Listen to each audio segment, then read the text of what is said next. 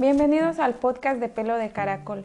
En esta ocasión vamos a escuchar un texto escrito por Gibran Khalil Gibran en 1918. Se titula Del dar y el recibir.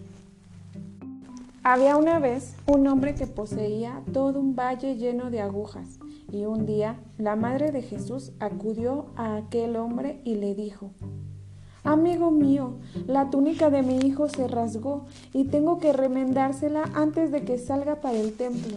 ¿Quieres darme una de tus agujas? Pero, en vez de darle la aguja, aquel hombre pronunció un erudito discurso acerca del dar y del recibir, para que María se lo repitiera a su hijo antes de que éste saliera para el templo.